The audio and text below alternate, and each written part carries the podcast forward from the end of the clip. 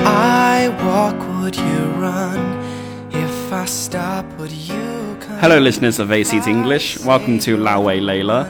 亲爱的一席英语的小伙伴们，欢迎收听《老外来了》， Water Lao Wei Pizza. 我是 Mia。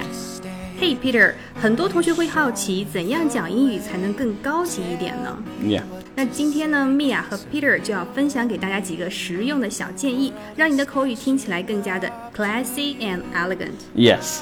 我们今天课程中所有的板书和内容都在公众号上为大家整理好了，请大家搜索“一席英语”，听君一席话的一席英语，到上面去查看更多的课程内容。 Yeah.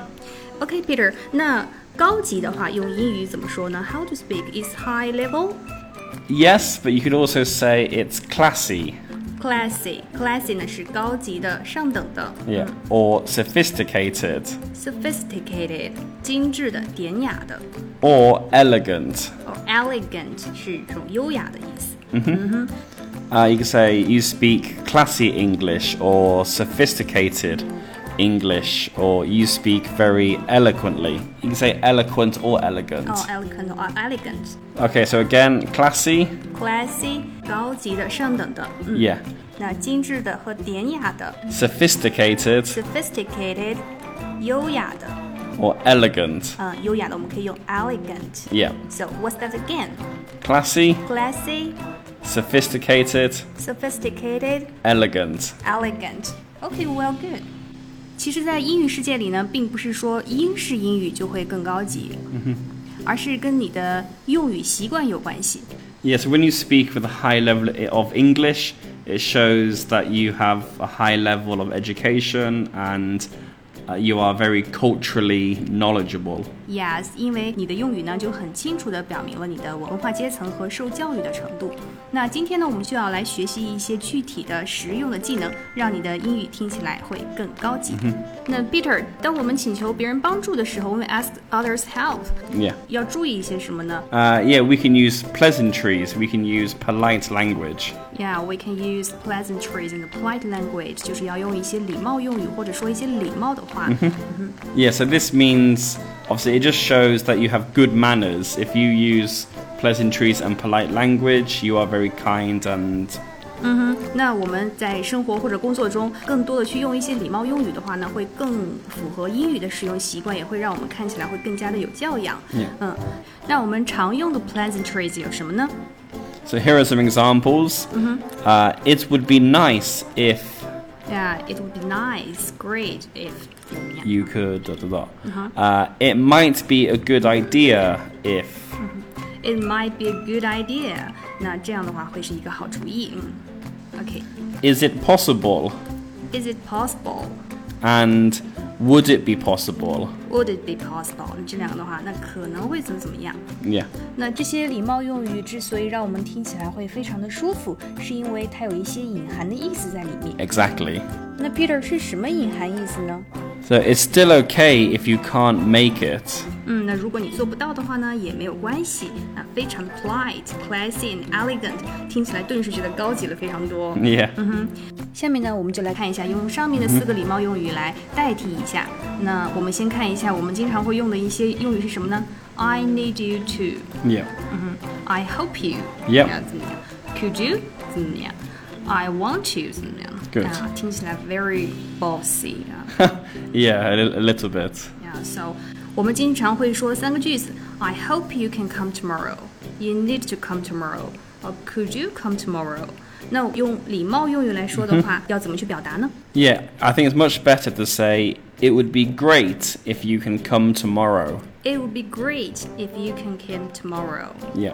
嗯，听起来瞬间高级了很多。下面这一句，Could you spend some time with me？嗯哼，那如果用礼貌用语该怎么说呢，Peter？Mm-hmm. Yeah. Could you spend some time with me? Or you could say, it would be nice if you could spend some time with me. It would be nice if you could spend more time with me. 那我们经常在说请关门的时候，我会说 Please close door。那听起来的话就不是非常的有 polite，嗯，polite。So 我们可以怎么说呢，Peter？ I would say, uh, would you mind closing the door? Or it might be a good idea to close the door. It might be a great idea to close door.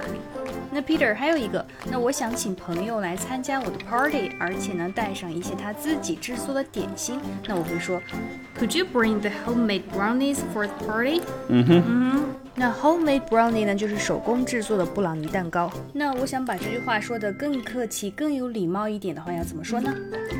So I would say, is it possible for you to bring the homemade brownies for the party? Is it possible for you to bring the homemade brownies for the party? Yep, Yeah，嗯，听起来的话就会更客气一些，very polite。 exactly. OK，今天呢，我们学习了三个表示高级的、更加地道的方法：classy、sophisticated and elegant。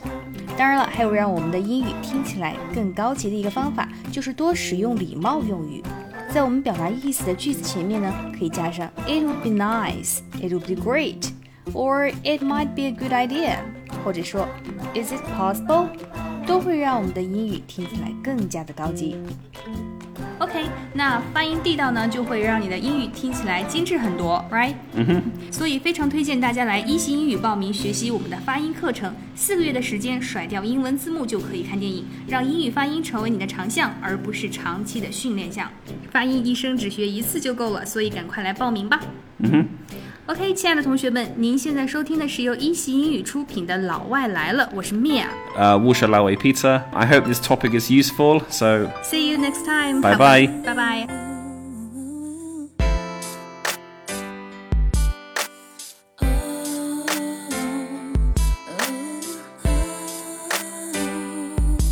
Sweet love, yeah.